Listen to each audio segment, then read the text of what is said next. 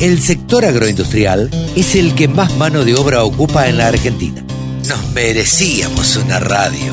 www.laradiodelcampo.com Saben ustedes que Mónica Ortolani es consultora, ha estado, ha dado, o da, mejor dicho, eh, charlas y cursos. Justo estaba dando ah, eh, eh, por estas horas una charla en la Bolsa de Cereales de Córdoba.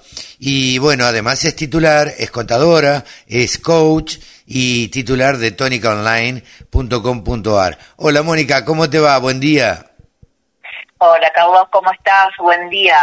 Bien, bien, ¿cómo anda? ¿Cómo, cómo andás? Digo, con todos estos vaivenes, eh, me imagino que alguien que tiene que hablar de economía o, o, de administración financiera y demás, se le debe hacer eh, muy difícil charlar por estos días o, o, o aconsejar algo, ¿no?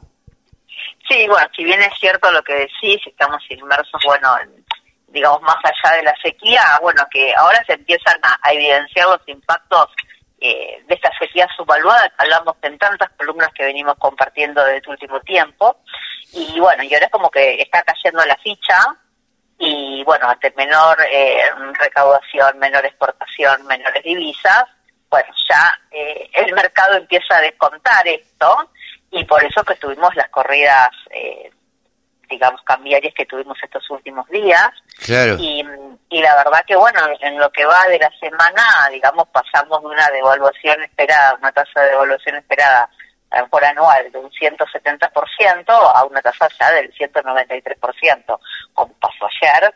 Y también lo que se observa es que el mercado ya está descontando que puede haber alguna devaluación en agosto. O sea, se observa un, como te puedo decir, un salto importante entre julio y agosto en las tasas de devaluación implícita de dólar futuro, ¿no? Entonces vos tenés una tasa en julio implícita del ciento, casi un 134% versus un dólar agosto de un 175%. Con lo cual, en esta carrera de, la liebre y la tortuga entre la inflación y la devaluación, bueno, pareciera que el hilo se está cortando, ¿no? En algún momento se va a tener que sincerar. bueno, si bien algunos ¿viste, piensan que em, que no, que no va a haber nada del otro mundo, porque si Massa quiere ser presidente no va a hacer una devaluación antes. Eh, la verdad que creo que no sé si lo va a poder hacer. No, eh, claro, yo creo... tanto, porque bueno, o sea, los dólares del campo no están.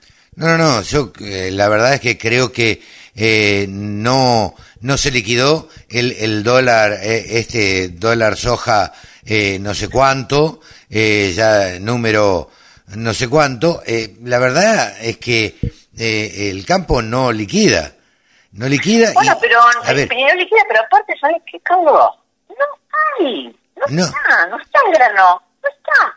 Entonces, el productor, si no tiene algún incentivo para que a lo mejor la soja del año que viene, eh, eh, pero, pero la soja de la campaña pasada, ¿no es cierto?, desprenderse para poder honrar alguna deuda, si no lo hace porque necesita no lo va a hacer.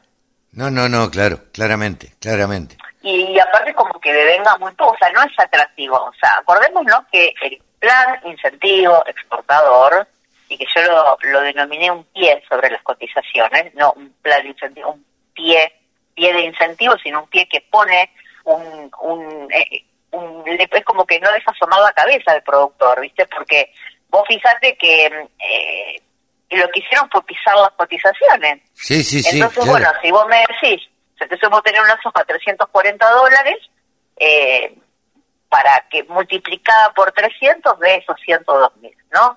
Em, no obstante, no obstante, em, digamos, yo los invito a que hagan sus relaciones insumos productos los productores, porque, porque quizás en algunas condiciones de contado, quizás le convenga hacer algún canje de, soja viendo que no capitaliza futuro una, digamos, por más que no exista en el mercado local, en el mundo, bueno, eh, hay soja por una super cosecha de Brasil, entonces, eh, bueno, eh, por ahí mirar un poquito los números que los que los invito a que se sientan, ¿no? Claro.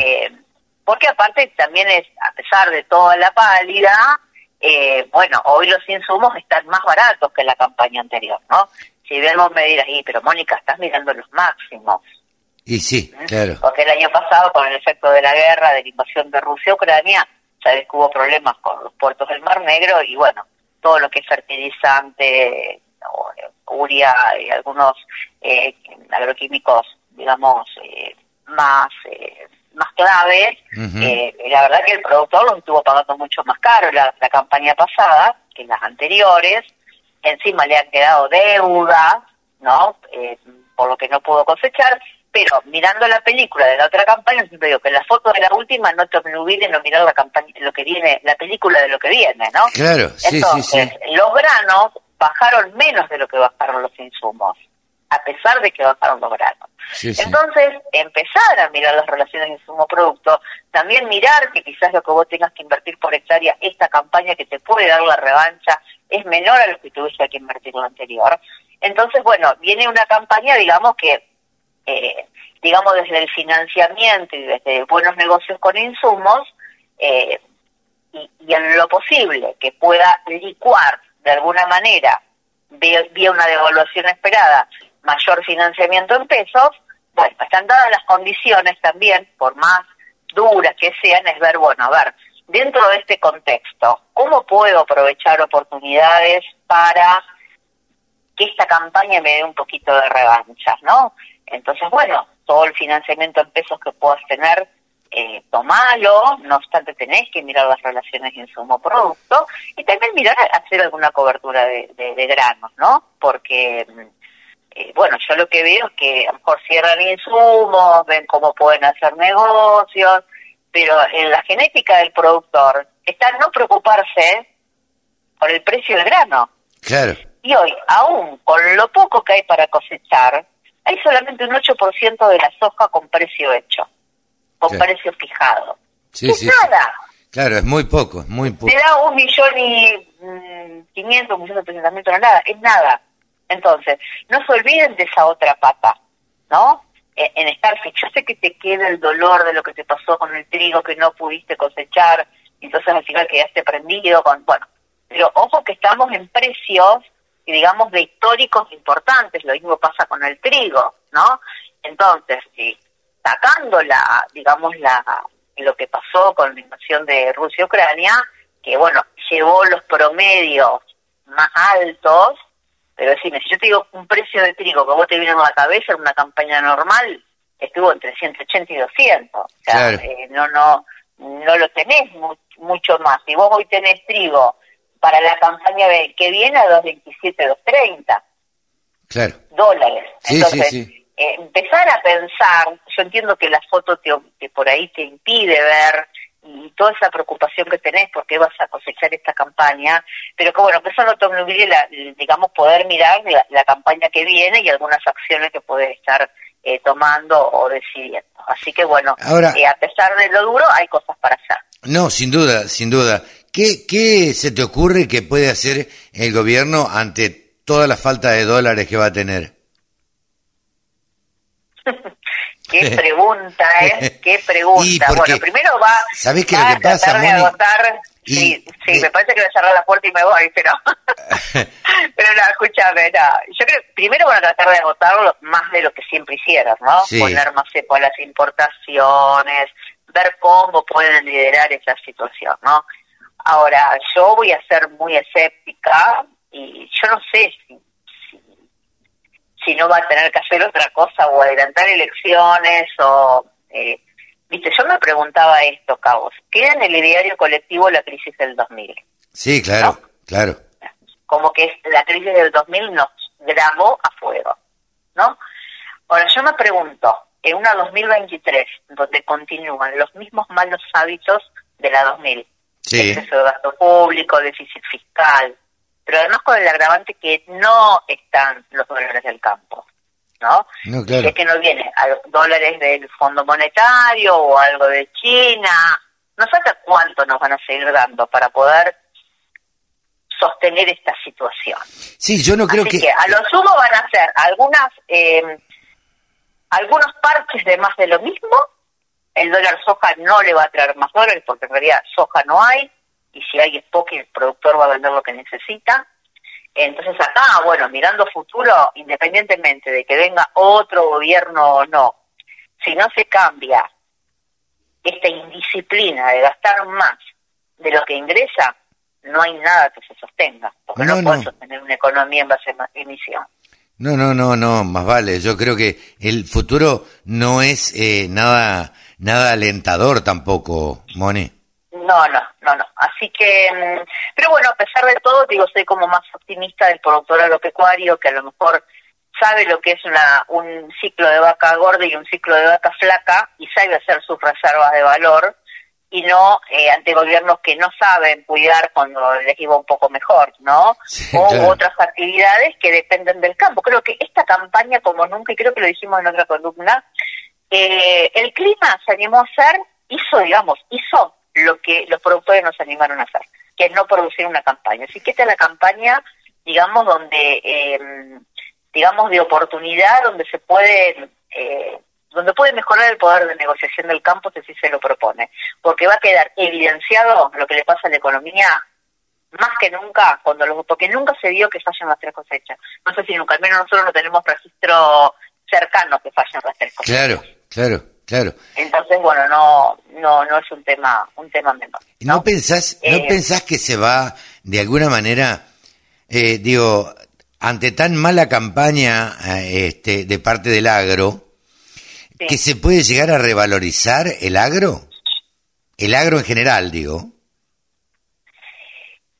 Mira, más allá de... Digo, darle más valor.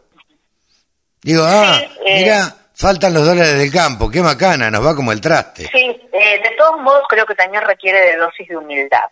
Ah, sí, del campo, ¿no? Porque en la medida que nosotros nos pongamos como salvadores o como héroes, y nos ponemos como héroes, ¿no? eh, eh, o sea, esa, esa falta de humildad también la sociedad te castiga, ¿está? Sí, claro. Entonces, eh, también hay que ser humildes eh, y creo que tenemos que aprovechar las formas de comunicación para acercarnos más a la sociedad y también al gobierno, sea quien sea. Sí, no, no, totalmente. Dialogar y también unión entre nosotros, porque también un poco hay de las redes y es realmente, o sea, bueno, y hay que mejorar ese poder de negociación, ese poder de comunicación, eh, porque tampoco, bueno, tenemos que ver qué es el gobierno, ¿no? También acá los exportadores o los clientes del, del productor, eh, bueno, también es como que vemos muchas muchos artilugios con los precios y mercados intervenidos, donde terminan siendo cómplices. Sí, Yo no veo mucho productor protestando por el precio de los granos.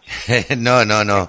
Entonces, si se va a seguir, se va a seguir solamente, eh, digamos, protestando ante el intendente por una red vial y no miramos derecho de exportación, cepo cambiario, eh, brechas que hubo entre una entre una soja fiscal y una soja nueva, eh, bueno, ¿viste? si no si no se mejora el poder de negociación en eso, donde se siempre el más de lo mismo, pero con más firmeza, más temple y también con una dosis de humildad.